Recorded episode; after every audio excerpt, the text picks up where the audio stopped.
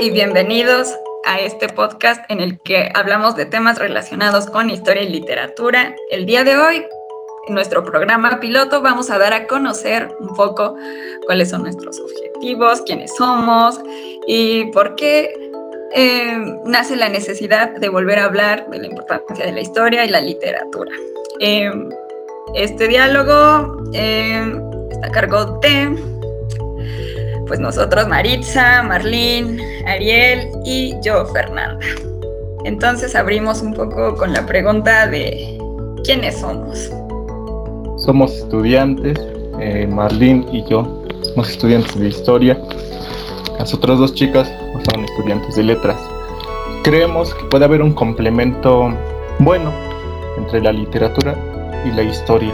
Eh, se piensa mucho que la literatura es a veces el no ser, que la historia es el ser. Bueno, yo creo que esta sería una idea que se puede debatir. Ya como decía Aristóteles, la poesía es lo que no fue, eh, la historia lo que sí es.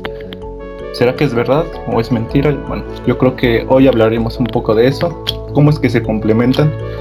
Creo que nosotros manejaremos una postura dialéctica, pues lo que coquetearemos a la verdad, porque como sabemos, la verdad en las humanidades no existe.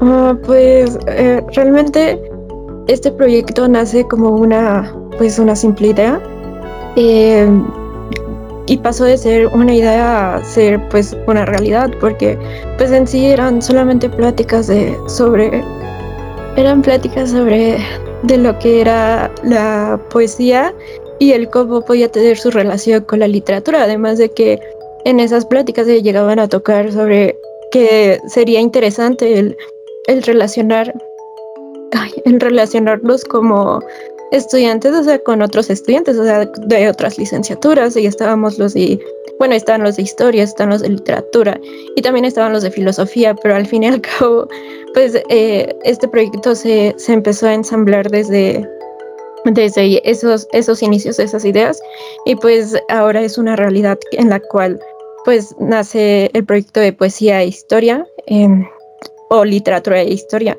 eh, que son pues dos materias que pues se van, eh, van de la mano en sí, entonces pues, y las dos se van complementando. Creo que es un proyecto para hacer una difusión sobre cómo la poesía tiene una gran importancia, pero también de cómo la historia influye dentro de la poesía. Entonces, pues sí. Sí, definitivamente este proyecto empieza como una intuición. ¿Intuición de qué? De que la historia y la literatura se relacionaban de algún modo. A pesar de que a lo mejor de pronto podían parecer separadas, claro que había una intuición de que podíamos encontrar ciertos, ciertos puentes, ciertos puntos de sinergia entre ambas materias.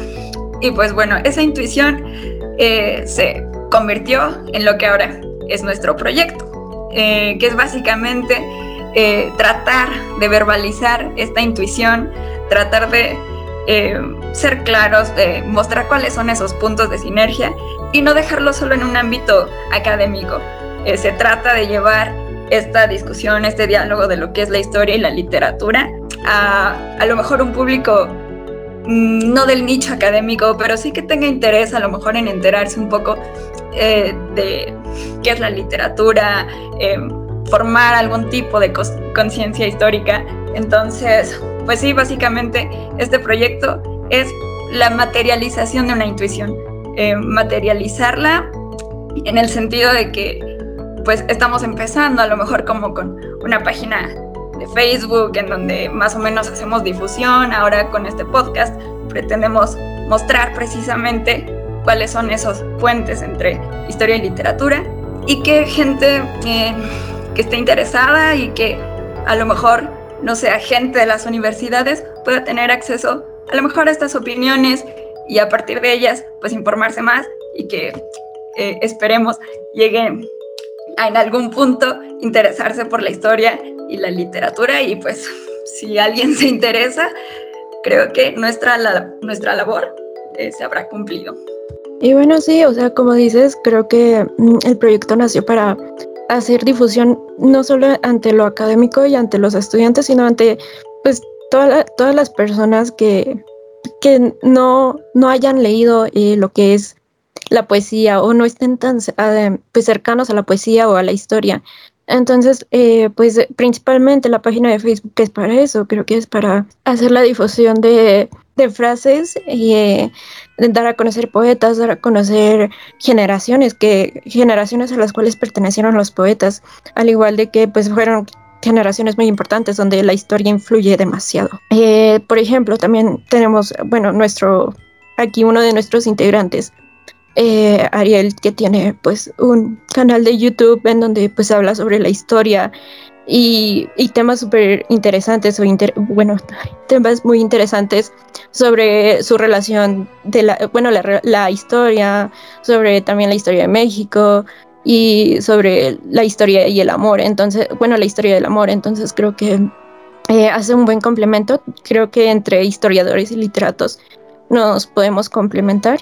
Entonces, pues sí, es un, es un buen proyecto, el cual pues vamos a hacerle difusión para que todos lo conozcan a través de, pues, de, videos, de, de, de las publicaciones y de, a través de, del podcast.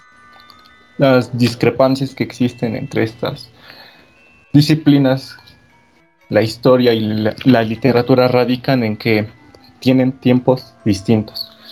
Eh, si bien la historia maneja, digamos, el minutero, eh, el minuto exacto. La literatura no lo hace así. La literatura se basa en algo más subjetivo. Eh, justamente estaba leyendo un ensayo de Octavio Paz llamado El Camino de la Pasión. Es un ensayo acerca de Ramón López Velarde. Él dice que Ramón López Velarde tenía una obsesión con, la sangre y con el corazón. Eh, de hecho, sus poemarios hacen alusión a esto. El primer poemario que hace Ramón López Velarde se llama La sangre devota, el segundo Zozobra el tercero El son del corazón y hay otros dos que me parece Villarrutia juntó tras su muerte. Pero bueno, ¿qué hace, ¿a qué hacen alusión estos tópicos? Por ejemplo, el son del corazón y la sangre devota. Dice Octavio Paz que Ramón López Velarde lo toma como el verdadero tiempo para el poeta. Es decir, que el poeta no toma el, no toma el minutero, el poeta mide su tiempo a través del corazón, a través de las pulsaciones que tiene ¿Qué pasa cuando una persona está exaltada, cuando está feliz, eh, o por ejemplo cuando está llorando? Su corazón empieza a latir más rápido, ¿no? Y parece que el tiempo se nos va más rápido y la vida se nos va como agua entre las manos. Pero ¿qué pasa cuando el tiempo eh, es monótono, es igual, se va más lento, ¿no? Entonces podríamos decir que hay un tiempo subjetivo y un tiempo un poco más cabal. Ah, bueno, eh, pues creo que es muy importante lo que ha dicho eh, Ariel y también pues también es importante destacar que, que cómo, cómo, la historia influye dentro de la literatura porque pues la historia con la literatura son muy maravillosas y por ejemplo si nos remontamos a lo que son a lo que es el siglo XIX eh, voy a poner un ejemplo que era Francia del siglo XIX vemos a, los poetas malditos naciendo nace con, Baudelaire este movimiento padre de los poetas malditos. Entonces, este, eh, él eh, empieza a escribir porque quiere hacer, bueno, escribe ante lo que ve en su sociedad, porque en el siglo XIX ya en Francia se estaba pasando a lo que era una modernidad y pues Baudelaire no lo veía tan bien lo que era, entonces él decía que el mal estaba en las personas y él empezaba a escribir pero las personas veían el mal dentro de Baudelaire y de la escritura de Baudelaire. Pero lo que hace Baudelaire, lo que hace Rimbaud en, en, en su poesía es, es pues tomar parte de esta historia, tomar parte de estos acontecimientos que están pasando en, en la Francia, en esa Francia que era una Francia gótica, en donde pues ya la oscuridad se, se empieza a, ver más, se empieza a adueñar de lo que era Francia y, y empieza a hacer una Francia gótica. Y Rimbaud y Baudelaire empiezan a escribir sobre lo que se vivía pues en, en esas épocas y los no me dejarían mentir que al leer a Baudelaire sus poemas son verdaderamente fuertes y su significado está muy duro. De hecho, tiene, tiene poemas que, que fueron realmente, pues, ay, no me acuerdo cómo se diría la palabra, fueron, ay, bueno, los quitaron, o sea, los prohibieron, poemas prohibidos y porque pues sí, hablaban sobre homosexualidad, hablaban sobre pues el lesbianismo. Entonces, pues no, a eso a la gente no le parecía. Entonces, Baudelaire y Rambo, eh, me es increíble el cómo agarra, eh, toman estos, estos hechos históricos, toman a la historia de, de su país para escribir y bueno, para escribir lo que está pasando dentro de la poesía. Y pues realmente dentro de los versos de Baudelaire es hermoso leerlos y, y totalmente disfrutable. Y Rambo dentro de su prosa poética, porque mayormente estuvo haciendo prosa poética con lo que fue pues una temporada en el infierno. Entonces, pues sí, es, es muy hermoso y cómo la historia, la historia ayuda tanto a la literatura para que pues se pueda pueda escribir o eh, se pueda hablar de algo. Entonces, pues son, son dos, dos materias que se van apoyando entre sí y que van de la manita. Sí, me gusta este punto al que acudes ahora, Maritza, porque, pues claro, aunque la teoría literaria y principalmente a lo mejor las corrientes estructuralistas y formalistas dirían que la literatura no tiene relación alguna como con su autor o su contexto, en el sentido de que la literatura no puede ser en ningún sentido fáctica. Yo creo que sí, sí que hay, hay una, una relación, digamos, no directa entre el mundo, el mundo y lo que pasa en el mundo, digamos, el hombre y su hacer en el mundo.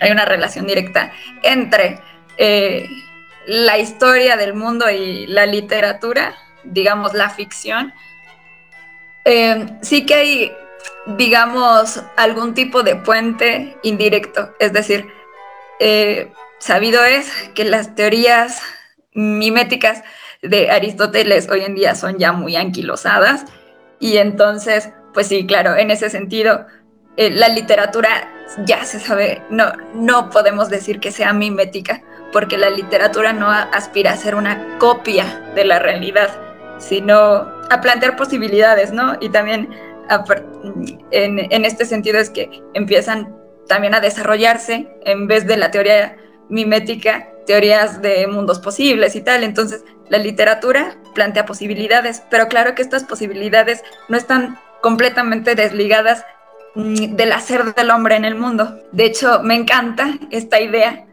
eh, de Riquet, precisamente, que vuelve a tomar la idea de mímesis, pero ya no la entiende del mismo modo de Aristóteles. Para Riquet, la mímesis ya no es copia directa de la realidad. El texto no es representación, sino mediación. El texto es un mediador entre em, el lenguaje y la experiencia.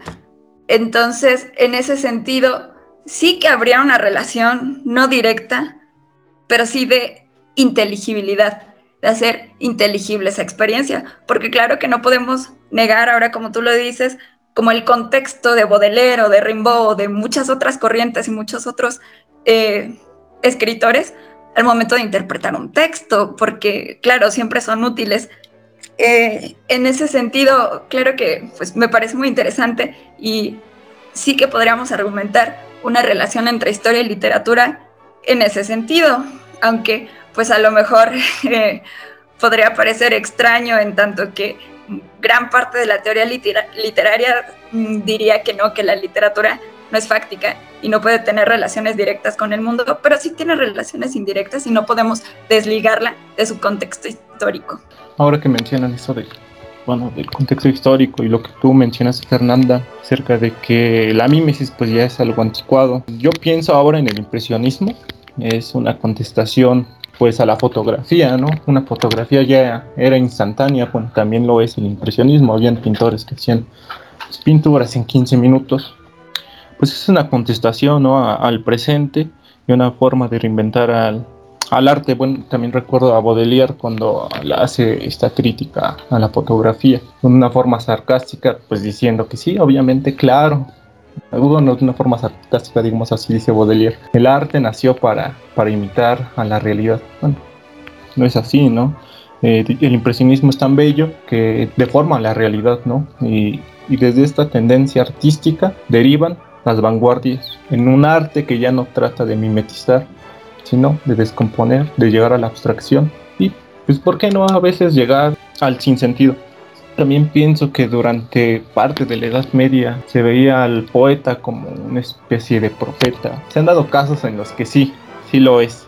me gusta pensar igual que, que hay personas que pueden vaticinar cosas, o como dice Goethe, nadie puede saltar por encima de su propia sombra. Esto quiere decir que nadie puede evitar la susceptibilidad del tiempo atroz. Eh, sí lo han hecho ciertos personajes, por ejemplo Mary Shelley, eh, que a través de la interiorización mental pues hace una abstracción y ella crea a Frankenstein, lo que hoy en día está pasando con las nuevas propuestas del transhumanismo, que básicamente esto consiste en trasplantar la conciencia eh, de una persona e implantarla en algún artilugio científico.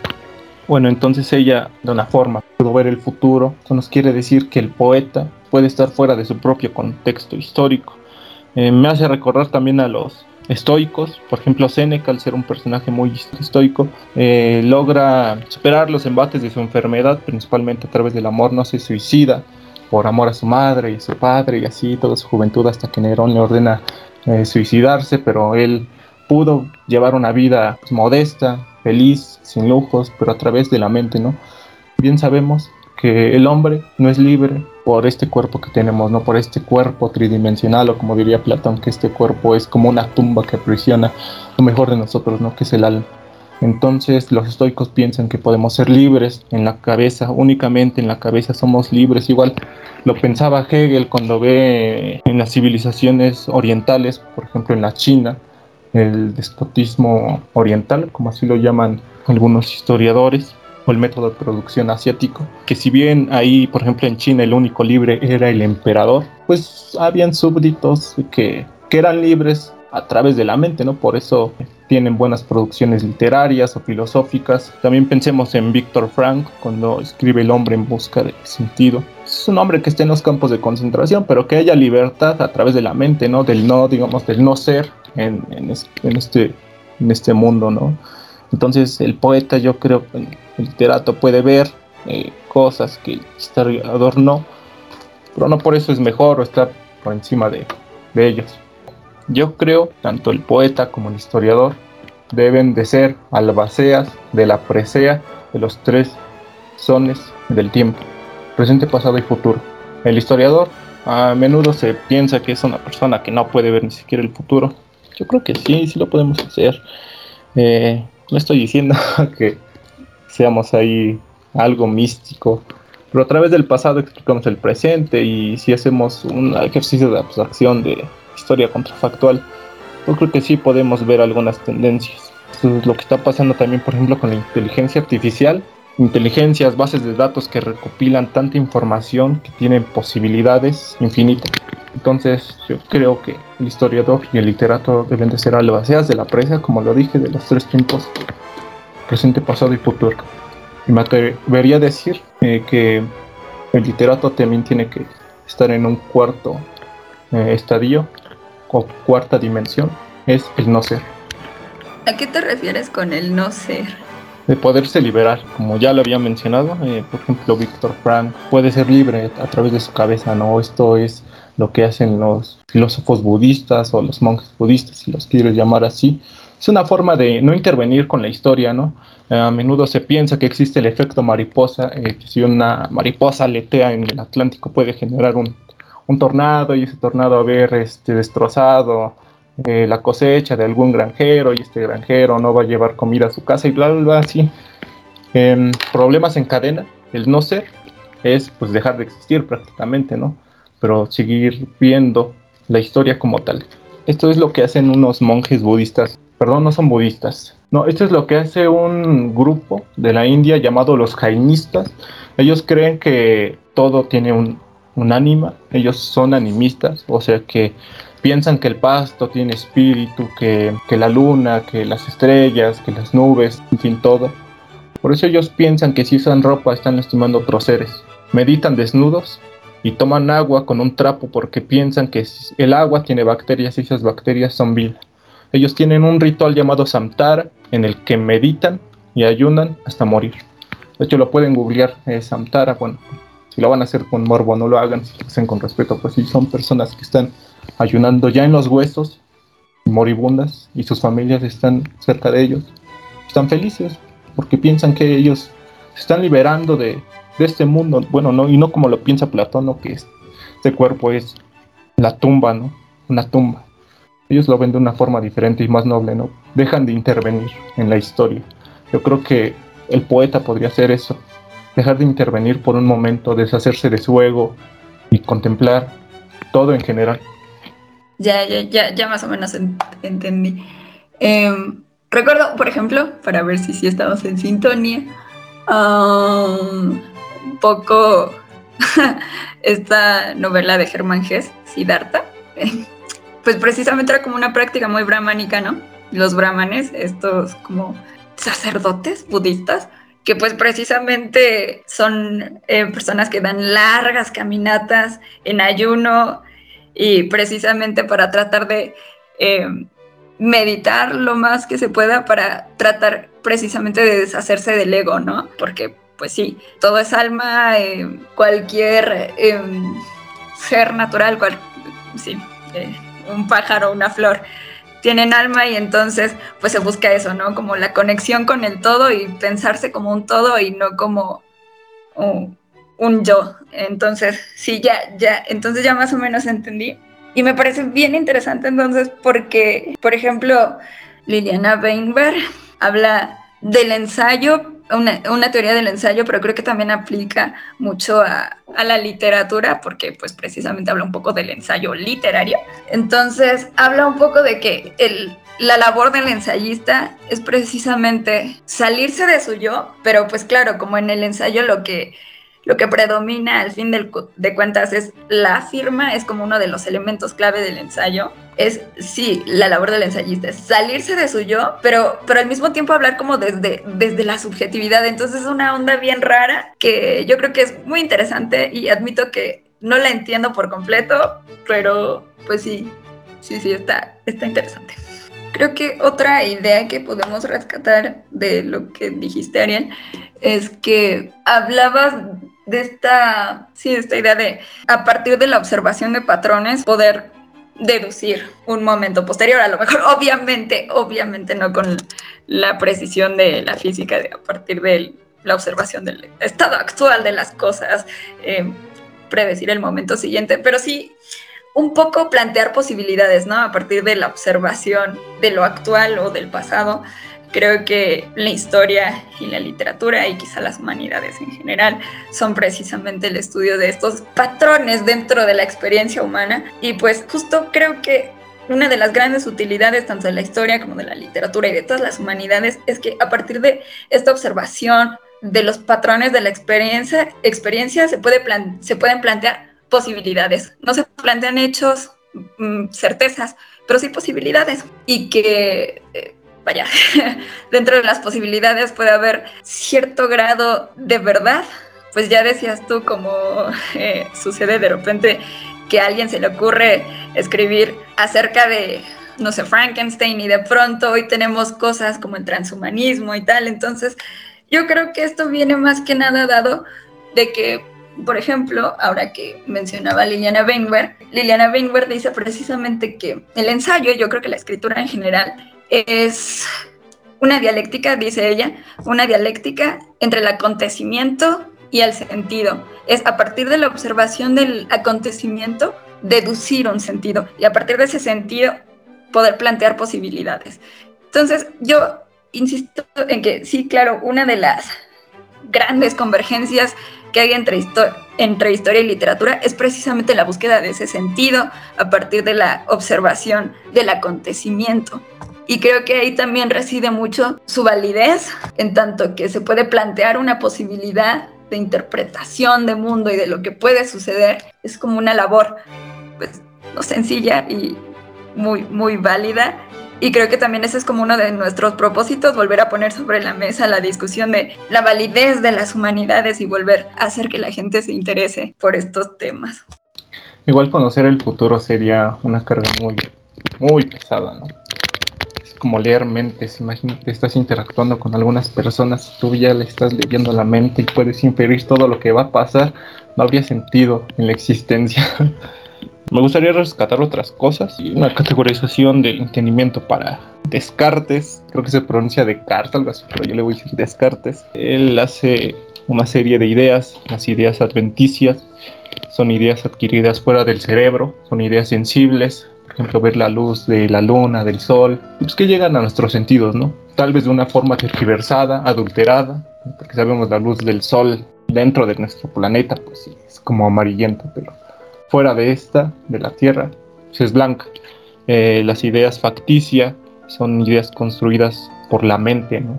O sea, podemos, a través de una idea adventicia, ver a un toro, a un caballo, podemos crear eh, a un centauro, a un minotauro. Y pues esto nos da también un indicio de que existe la sapiencia entre las personas, ¿no? Ya finalmente están las ideas innatas, las ideas a priori. Tal vez tienen un, una validez para las ciencias exactas, pero al menos aquí para la literatura y para la historia no. Yo creo que en este caso la historia se posiciona más en una idea adventicia, en una tal vez idea sensible, mientras que para la literatura nos podemos posicionar tal vez en una idea facticia, una idea construida por la mente, por la imaginación. Pero hasta qué punto podríamos decir que un historiador está imaginando algo, bueno, que está inventando algo en la narración, o que un digamos, un pintarse, igual está realmente deformando un, un cuadro. Pensemos en el, en el impresionismo, tienen unas técnicas llamadas eh, la pincelada gestáltica y la otra es eh, la pincelada puntillista. Según ellos están imitando a la realidad, pero la están deformando. Entonces, bueno, también pensemos en el hiperrealismo, ¿no? Esta forma exagerada, eh, megalómana, pues de copiar una cosa tal cual cuando estás ahí poniéndole un buen de brillo. Pues es una locura, ¿no? Todo lo que hacen. Y dices, ¿dónde está la realidad? ¿Qué es la realidad?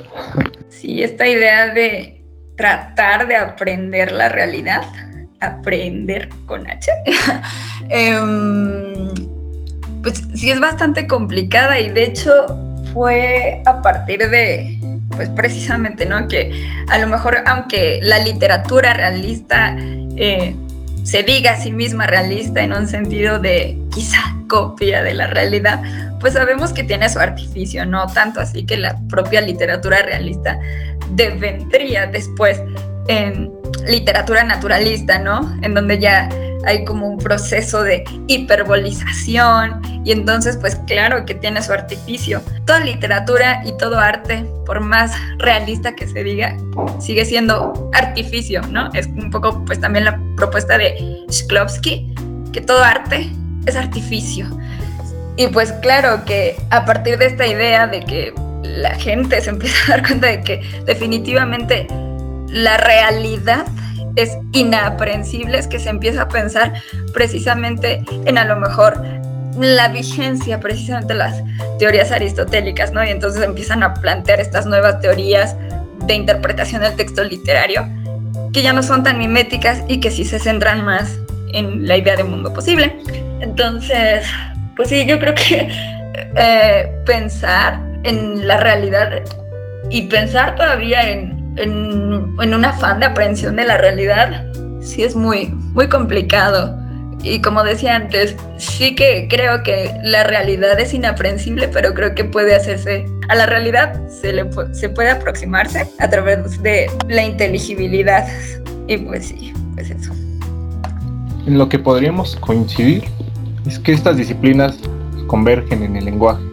El historiador bueno, tiene que hacer un discurso a través de ciertas fuentes, documentales, artísticas, eh, lo que sea, para hacer un discurso. En el caso del literato, creo que se tiene que servir principalmente de la experiencia, también de un bagaje teórico, pero principalmente eso es lo que nos coliga, ¿no? El lenguaje, ya lo decía Wittgenstein, espero haber pronunciado bien su nombre, que cualquier problema que no sea susceptible de ser esculpido, labrado, en un lenguaje formal debe ser rechazado pues, de, la, de la ciencia o de la filosofía, sería un ejercicio estéril. ¿no? Es como cuando alguien sueña y tiene un sueño muy grandilocuente y, digamos, haciendo un ejercicio, alguien te dice, oye, soñé a Dios, pero no sabe contarte, no tiene las palabras para hacerlo, entonces no es inverosímil, no es creíble.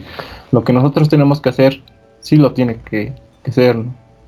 Ustedes con un lenguaje bello y el historiador pues, con un lenguaje un poco más sobrio, porque si usamos la subjetividad en una narración histórica, estaríamos al servicio o a la merced de nuestros sentimientos, de nuestras empresas, y también si somos susceptibles de algún partido político, de alguna ideología, y desbordamos nuestra subjetividad, pues estaríamos manchando, deformando el discurso histórico. Ajá, ahora tú mencionas la relación vista desde un enfoque, digamos, formal, ¿no? De forma. El lenguaje es lo que da forma tanto al discurso histórico como al discurso literario. Entonces, yo también creo que no solo coinciden en un aspecto formal, sino también temático, porque las dos eh, son humanidades y las dos, su tema principal, pues digo, es el estudio de la experiencia humana, ¿no? Em, un poco recordar esta idea de hermenéutica que en su momento propuso Heidegger y que no aplicaba solo a la literatura, sino también a la historia, que era la hermenéutica ontológica, ¿no? Que es precisamente la labor de interpretar al ser y su estar en el mundo. Y creo que tanto literatura como filosofía echan mano pues de esta labor ontológica, ¿no? Que es la comprensión del ser y su desarrollo dentro del mundo. Entonces, pues sí, creo que coinciden tanto en forma a nivel de lenguaje, pero también en cuanto a fondo, a nivel de que lo humano siempre va a ser el tema tanto de la historia como de la literatura. Tengo una pregunta para, para las chicas de letra.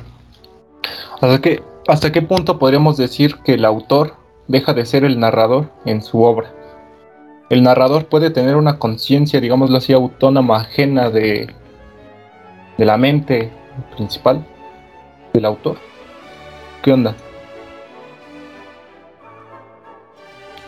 Sí, de hecho, todo texto literario, mm, dirían los formalistas rusos y los estructuralistas, que por norma tiene que interpretarse desligado del autor. O sea, Barthes, de hecho, eh, plantea y da una sentencia muy contundente cuando habla de que si Dios ha muerto, el autor ha muerto. En literatura, Barthes marca como un antes y un después y él declara el autor está muerto. Y entonces se piensa una idea de texto literario que debe ser interpretado desligado de la figura del autor.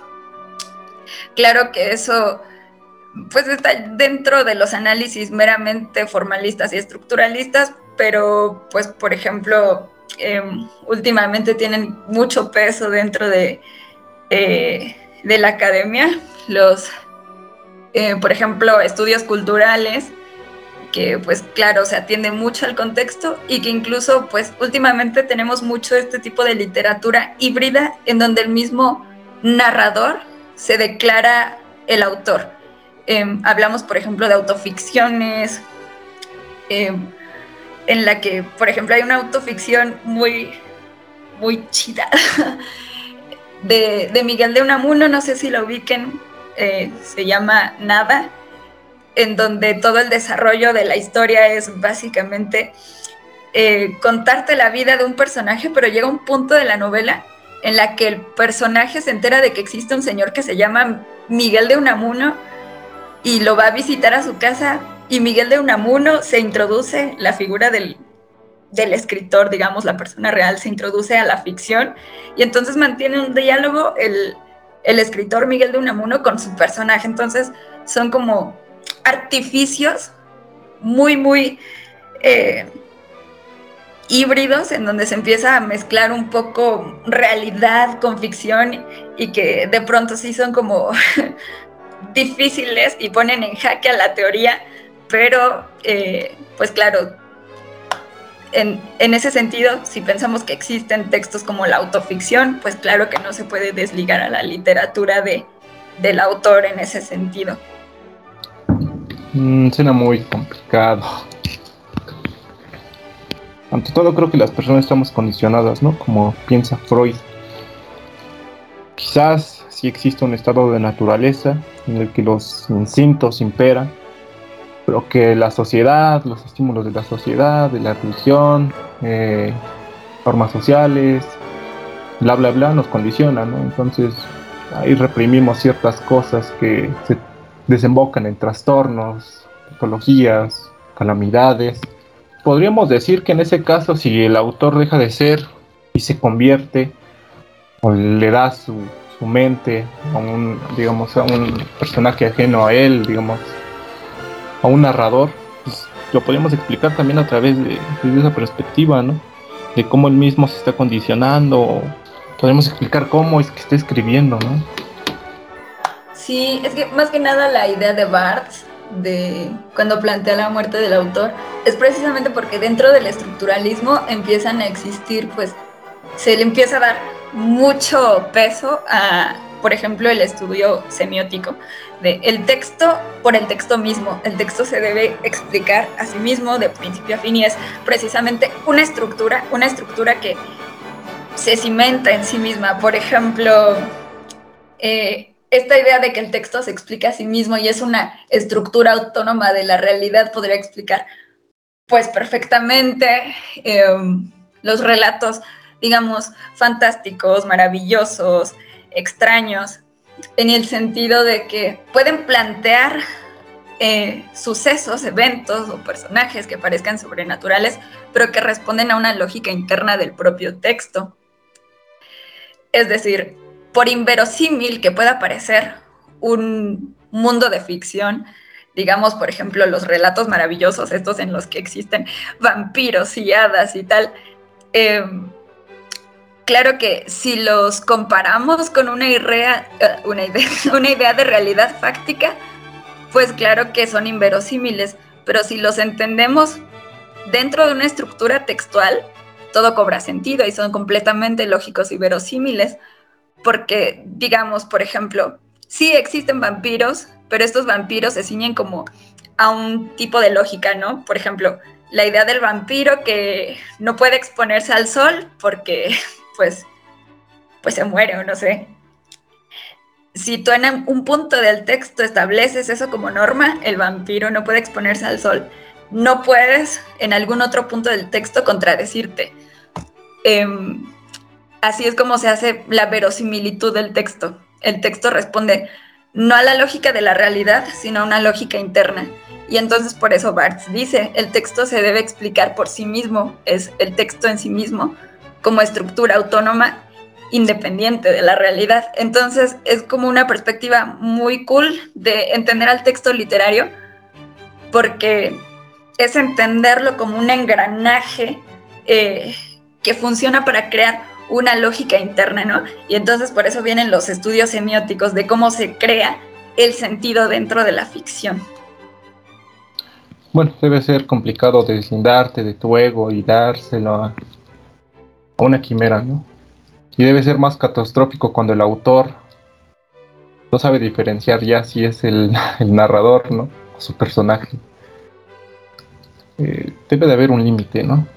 No podemos estar pintando castillos de aire en el cielo. También tenemos que poner los pies en el suelo. Si no, esos castillos se van a caer y nos van a lacerar de forma tal que será catastrófico, ¿no? Sí, yo también estoy esta idea muy interesante y muy borgiana. Pues esta idea que tenía Borges, ¿no? Muchas de sus ficciones, en muchas de las ficciones de Borges, pues escribe el propio Borges y dice, yo Borges vi el Aleph y así dice dentro del texto. Entonces es introducir la figura del autor dentro del texto. Pero es que Borges decía, hay dos Borges. El Borges que escribe no es el mismo Borges que, que vive y, es el Borges que, pues sí, que, que, vive, pues. Entonces, es, es, una idea muy, muy rara y muy borgiana de desdoblamiento del yo, del Borges que soy yo, no es el mismo Borges que escribe, pero al mismo tiempo el Borges que escribe es Borges. Entonces es como una idea de desdoblamiento, de desapego del ego, pero seguir escribiendo desde Borges. Entonces es, es muy raro, muy paradójica y que es una idea que también se explora mucho, no desde no solo desde el lado ensayístico, sino también desde el lado de la ficción, que se plantea, por ejemplo, en los objetos recursivos, ¿no? En este cuento de la Aleph, Borges, que se ve, que ve en un punto, dice, de 3 centímetros de diámetro, eh, contenidos todos los puntos del universo.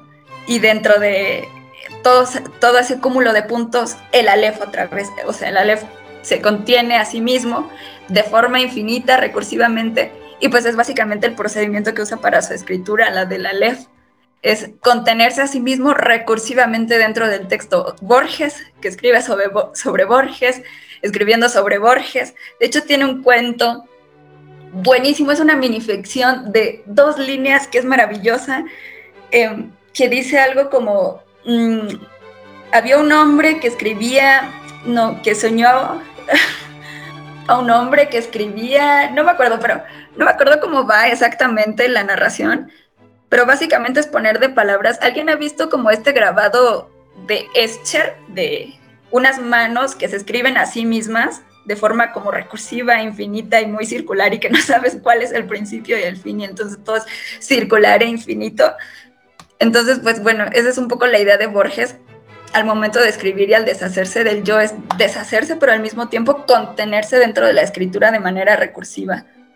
Retomando el punto de la historia, eh, me gustaría hacer énfasis en que dice Mark Bloch que esta nos ayuda a entender nuestro presente, pero que a veces la ignorancia del presente surge atrozmente de la ignorancia del pasado.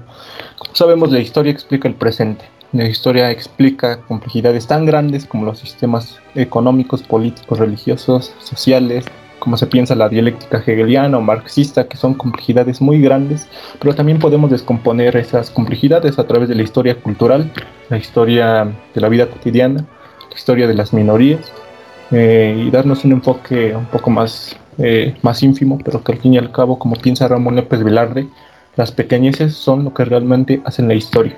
Y con frecuencia se piensa que la historia es como ese dato curioso que, que a veces es innecesario, y a veces chocante, ¿no? Pero pues bueno, yo podría decir muchos. Por ejemplo, ¿por qué usamos calcetines?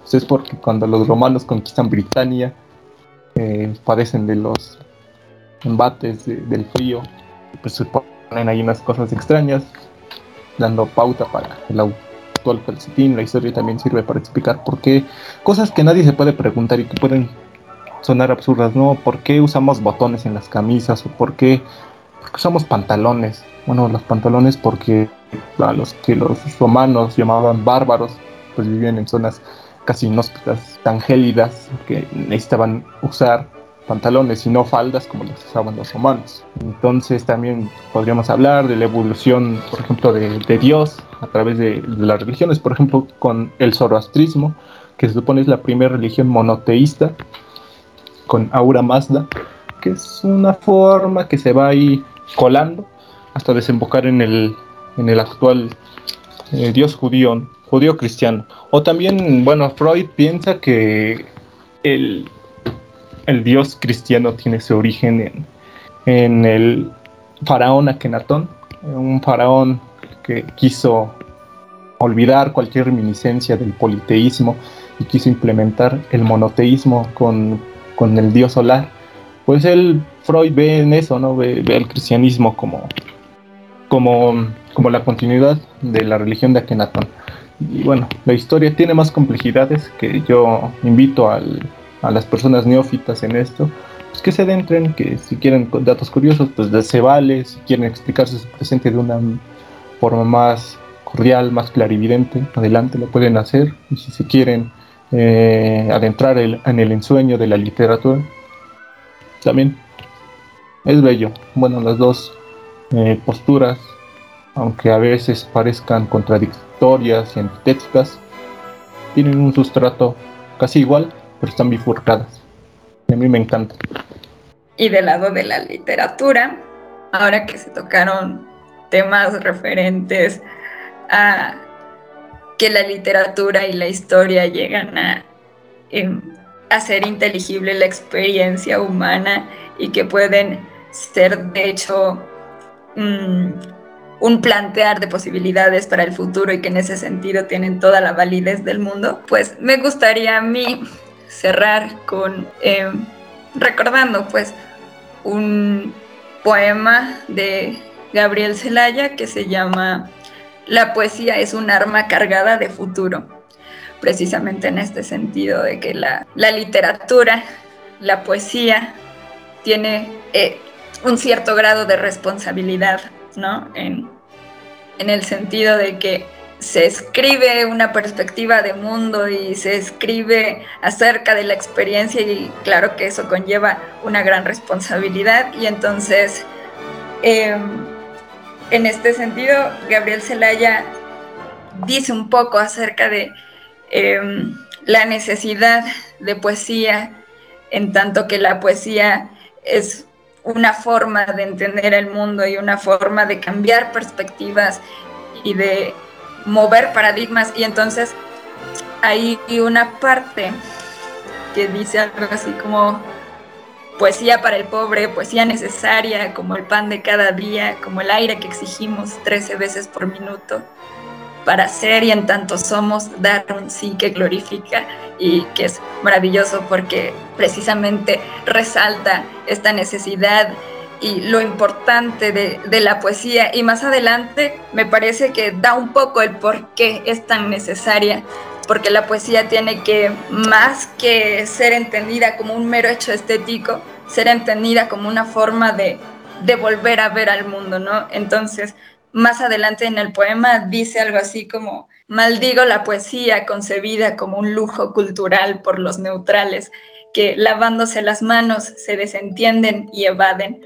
Maldigo la poesía de quien no toma partido hasta mancharse. Entonces es maravilloso y yo quisiera cerrar un poco con este poema de Gabriel Celaya que se llama em, La poesía es un arma cargada de futuro. Y, ya.